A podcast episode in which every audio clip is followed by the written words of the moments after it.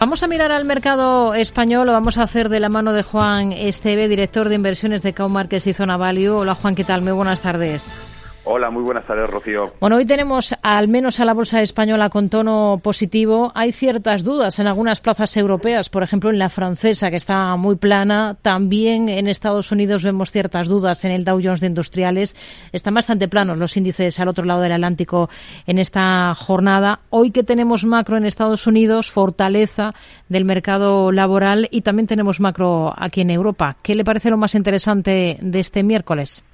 Yo creo que lo más interesante dentro de, Estados Unidos sería, lógicamente, esos datos que has comentado de fortaleza que tiene la economía de Estados Unidos todavía y las palabras que pueda decir Powell esta tarde. Ayer ya nos dejó entrever que precisamente la Fed no va a dudar en poner toda la carne en asador con el fin de controlar la inflación. Y yo creo que eso será el foco donde están los inversores y lo que pueda hacer que mueva la bolsa americana y, por tanto, la bolsa europea. Hoy desde la Comisión Nacional del Mercado de Valores se han pronunciado sobre las eventuales limitaciones de las empresas españolas para cotizar en Estados Unidos. Rodrigo Buenaventura, su presidente, asegura que Ferrovial no avisó de esas limitaciones del parque español por las que se va a Ámsterdam con la idea de saltar a Wall Street. Cotizar en Estados Unidos mediante ADR, ¿qué limitaciones puede tener que no le sirve a compañías como Ferrovial?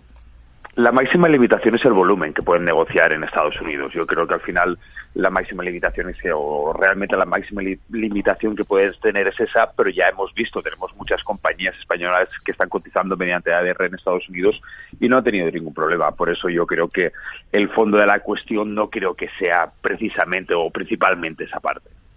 Hemos sabido que dos consejeros de Ferrovial, acabamos de contarlo, han comprado nuevas acciones de la compañía en la última semana, coincidiendo con ese anuncio de traslado de sede. ¿Ustedes serían compradores ahora mismo de Ferrovial? Yo creo que Ferrovial la podría mirar por dos partes. Una como empresa es una empresa que tiene muchísimo tirón, tiene mucho desarrollo todavía de negocio. Y luego hay otra parte, los inversores en insiders, los que se fijan en qué hacen los consejos de dirección de la empresa. Siempre hay una dicha máxima, que es que pueden vender por lo que sea, pero solo compran por una razón, y es que creen que esa compañía va a subir. Entonces, si nos fijáramos en esa inversión a través de los insiders, sería una señal que nos podría indicar que si los mismos consejeros están comprando, es que quizá existe un motivo que nos puede indicar a que esa acción o ese precio de la acción tienda a subir. ¿Estarían al margen de compañías como Fluidra o Grifols, empresas preocupadas por ese encarecimiento de los costes de financiación con el consiguiente impacto sobre su deuda?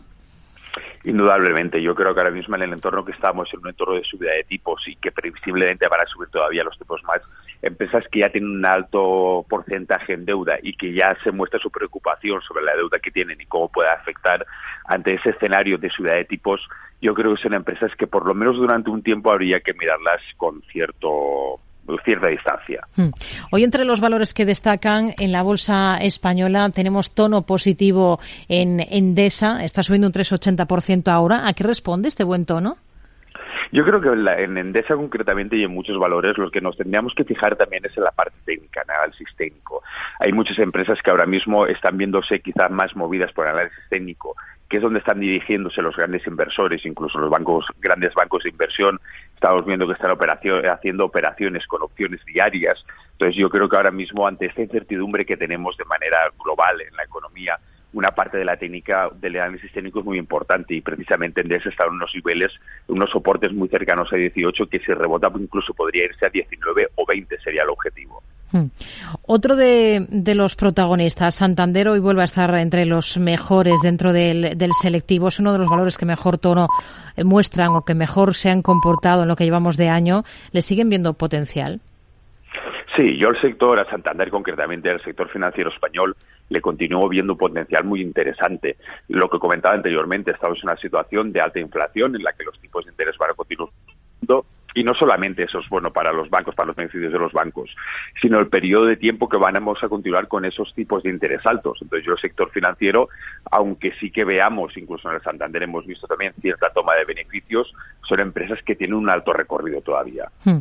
Fuera del IBEX, fuera del selectivo, ¿qué supone para Farmamar la aprobación temporal de comercialización de Zepzelca, que es el medicamento contra el cáncer de pulmón en adultos que tiene la compañía en, en Suiza? Es el primer país europeo europeo en dar eh, luz verde.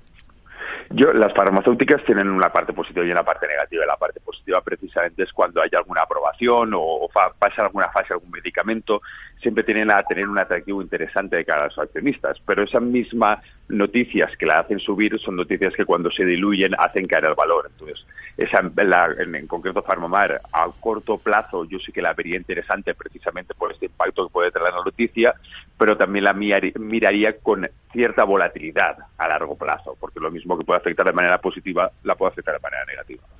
Juan Esteve, director de inversiones de Cow Markets y Zona Value. Gracias. Muy buenas tardes. Un placer. Buenas tardes.